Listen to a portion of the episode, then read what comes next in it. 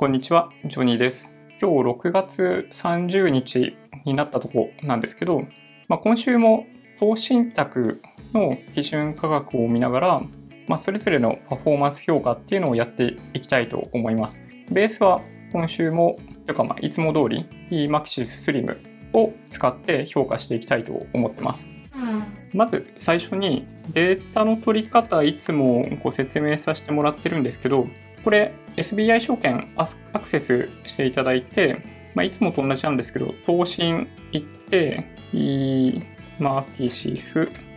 Slim って入れて検索。そうすると11商品出てくるんですけど例えばこの中で先進国株式インデックス。ね、これ今めちゃんこ売れてますよね、大気ん？ランキングで見ても。この中にある基準価格推移、過去データっていうところで検索して CSV ダウンロードってやるとデータが取れるんで、まあ、これでやっていただくのがいいんじゃないかなと思ってます。実は今日、楽天証券を使っていただいている方も多いんじゃないかと思ってですね、データの取り方確認してたんですけど、これ今ちょうど楽天の全米株式インデックスファンドを見てる状態なんですけど、この基準価格の推移ってのがあって、過去データを参照することはできるんですよ。ただですね、これデータのね、ダウンロードができないんですよね、ここからだと。もし楽天証券使っていただいている方で、この投資信託基準価格のダウンロード方法を知っているっていう方がもしいらっしゃったら、コメント欄にちょっと書いていただけると嬉しいなと思います。ちょっとね、僕見つけることができませんでした。いつもちょっと SBI 証券使ってご紹介していたので、とある人から楽天証券だったらどうなのってご質問いただいたんですけど、ちょっとね、見つけられなかったんですよね。ちょっと大変申し訳ないんですが、まあ、もしご存知だったら、教えてください。今日はですね、まあ、いつもと同じように、まずは eMaxis Slim の11商品のデータがどうだったかっていうのを見ていきたいと思います。そうですね、ちょっとね、だんだん、これはまずいな。なんかね、このナンバーズ使ってると、頭がいいと言っていいのか、頭が悪いと言っていいのかわかんないんですけど、なんかね、勝手にどんどん列、既存のグラフの列追加されちゃうんですよね。それでね、なんか表示がおかしくなっちゃって、あの、実は今回、楽天の全米株式インデックスファンドと全世界株式インデックスファンドをあの評価対象にしてご紹介しようと思ってたんですよ。で、まあ、それでデータの取得をしてたら、まあ、ちょっとこんな感じになっちゃったと。まあ、でも、はい、なんだかんだで、直近での上昇が激しいのは新興国株式ですね。まあ、これちょっと直近が3ヶ月のグラフのところを見ていただければ十分かもしれないです。一応、まあ、これ、数値上見たときにどれがパフォーマンス高いか低いかでしかないんですけど、高いのはやっぱりですね、これ S&P500 と先進国株式ですね。で、それ以外のところについては、ちょっとこの後の120営業日半年分と60営業日3ヶ月分のチャートを見ながらお話ししたいと思います。これ120営業日半年分のチャートなんですけど、一番パフォーマンスが高いのは S&P500。で、次に先進国株式。で、その後が全世界株式、括弧除く日本、全世界株式かという順番になっていて、最もパフォーマンスが低いのが国内債券になってます。ただそれでも国内債券だったとしても、まあ大体2%ぐらい上昇してますけどね。で、ボラテリティが最も高いのは新興国株式で、この濃いグレーのようなラインですね。このすごい、まあこれ中国の組入れ比率が大きいからこうなっちゃってるんですけど、すごい上昇しておいて、すごい下がってまた上がってきてるっていうのが、まあ現状ですね。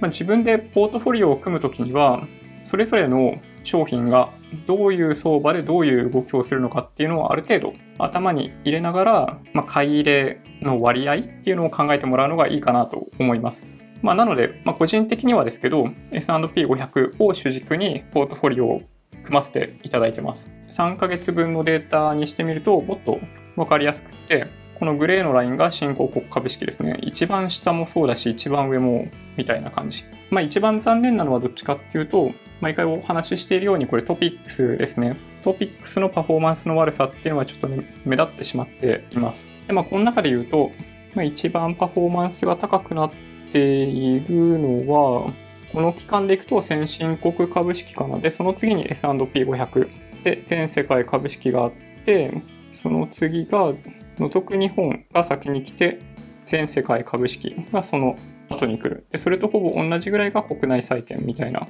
感じですかね。はい。まあ、この辺の数字は、ま、いつもとあんまり変わんないんで、これぐらいにしてですね、コメントでご要望をいただいていた楽天証券の全世界株式、全米株式と EMAXIS SLIM の S&P500 とオールカントリーの比較を行ってみました。いきなり結論からいきましょうか。チャートを見せるとすぐわかる。これですね、まず最初が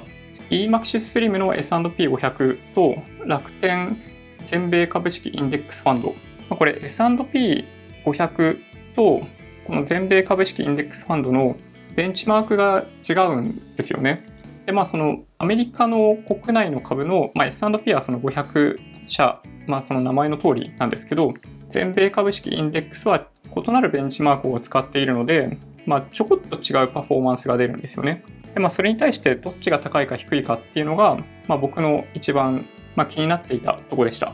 で、結果から言うと S&P500 の方がちょこっとパフォーマンス高いですね。この一番左のところが青い方、S&P の方が下になっていて、ここから始まって最後100になっている。まあ、これ大体1年間のデータですけどね。まあ、1年間かけて、ほんのちょこっと差が出ているような感じです。で、これ、これね、なんかね、理由よくわかん、よくわかんないんですけど、すごい相関性高い時期と、そうでもない時期が、なんかあるんですよね。なんかこの辺を調べるにはどちらかというと、ベンチマークとなっている指数の内容をもっと細かく見ていく必要があるかなと思います。今日はあくまでこの投資投資信託の商品としての基準価格のパフォーマンスだけを見ていきます。で、次、もう1個。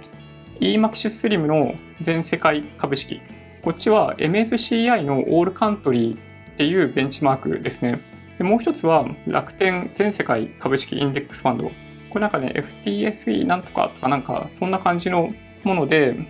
なんかどっかに書いてあったのは、より小型株までカバーしているのが、この楽天が持っている方の全世界株式インデックスファンドの特徴らしいです。で、これについても、まあ、同時期で調べてみたんですが、EMAXIS SLIM の全世界株式実はできてからあんまり時間経ってなくてですね、去年の10月末なんですよ。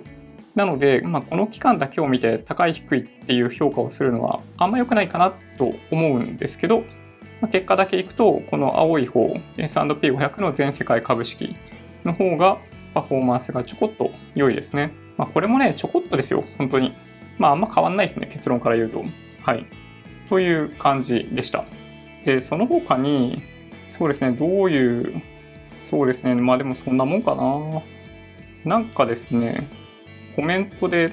カバードなんちゃら、アルファカルテットがなんちゃらっていうようなコメントもいただいておりまして、ちょっと調べたかったんですけど、時間がなかったので、ちょっと申し訳ないんですけど、ちょっと次回に持ち越しさせていただければなと思います。で、もう一つ、インドなんですけど、インドはですね、投資信託の商品結構あるんですよ。あるんですけど、ちょっとね、信託報酬2%、買い付け解約手数料ありみたいなものだったので、ちょっと個人が手を出すのは難しいんじゃないかなとちょっと思ってしまいました。基準価格を見てパフォーマンスがそれでも高いんだったらそれでいいのかもしれないんですけど、まあ、ちょっと来週以降に持ち越しとさせていただけると嬉しいなと思います。でまあ、ここでご紹介させていただいている投資信託は僕の場合ですよ。さっきお話ししたように EMAXIS SLIM の S&P500 を主軸にポートフォリオを組ませていただいてます。で、僕の場合、毎日買ってますね。SBI 証券の場合、毎日の購入、なんだ、積み立て更新設定が可能なので、それで1日いくらっていう設定をして、もうずっと買い続けてますね。それは総合講座、総合講座、特別講座だけじゃなくって、NISA 分についても毎日買ってます。で、それであとは、あの、確定拠出年金分については、あの、今、オリジナルプランからセレクトプランに移管をしようとしているところなので、昨日ちょっと別の動画でお話しした、あの、DC、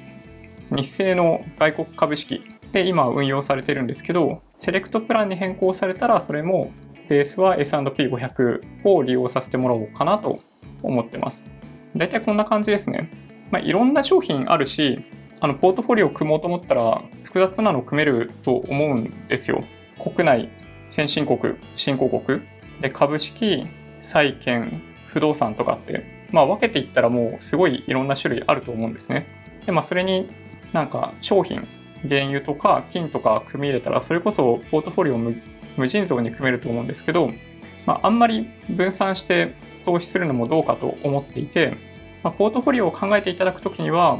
まあ、まあ、僕の場合お話しした方がいいですかね。まあ、今39なんで、基本的には本当にお金が必要となってくるのは、まあ、僕はなんか仕事できるんだったら、まあ、70まで仕事したいと思っているんで、まあ、70歳とかそれ以降なんですよ。だから今から30年先。で、30年先ってことは、まあ、世界の各国が引き続き今後30年間も経済成長をみんな一生懸命やり続ける。で、全世界の成長率が少なくとも数パーセント以上なんだとしたら、世界の主要国の株式のインデックスっていうものに投資するっていうのが最もパフォーマンスが高い。で債券をポートフォリオに入れたくなる気持ちはちょこっとあるんですけど、長期的に見ていったときに、株式の上昇率が例えば5%、年利平均5%だったときに、債券にするとやっぱ2%とか3%になっちゃうんですよね。その長い期間で鳴らしたときに。で、まあそれを考えると、まあ、もちろん株の下落局面では債券っていうのは有効だと思うんですけど、30年とかそういうスパンで見たときには、あんまりそこは重要じゃなくなってくるかなというふうに思っているので、個人的にはほぼほぼ株式で運用させていただいてますということです。ちなみに S&P だけのお話ししちゃうと、過去30年ぐらいの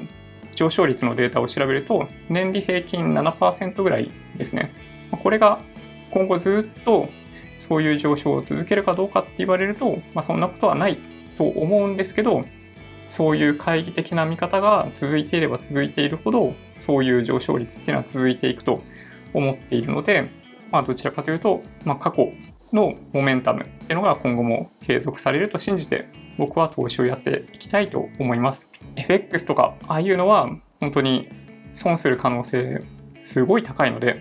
短期での投資はそういうリスクがかなりあると思って、投機的な感覚でやっていただくのはいいんですけど、本当に資産を増やしたいと思っているんであれば、もう超長期の投資にするしかないかなと思ってます。はい。じゃあそんな感じで終わります。Twitter、Instagram のアカウントもあるんで、もしよろしければフォローお願いします。音声だけで大丈夫っていう方は、ポッドキャストもあるんで、そちらをサブスクライブお願いします。もし今日の動画が良かったという方は、高評価ボタンをお願いします。合わせてチャンネル登録していただけると嬉しいです。それではご視聴ありがとうございました。バイバイ。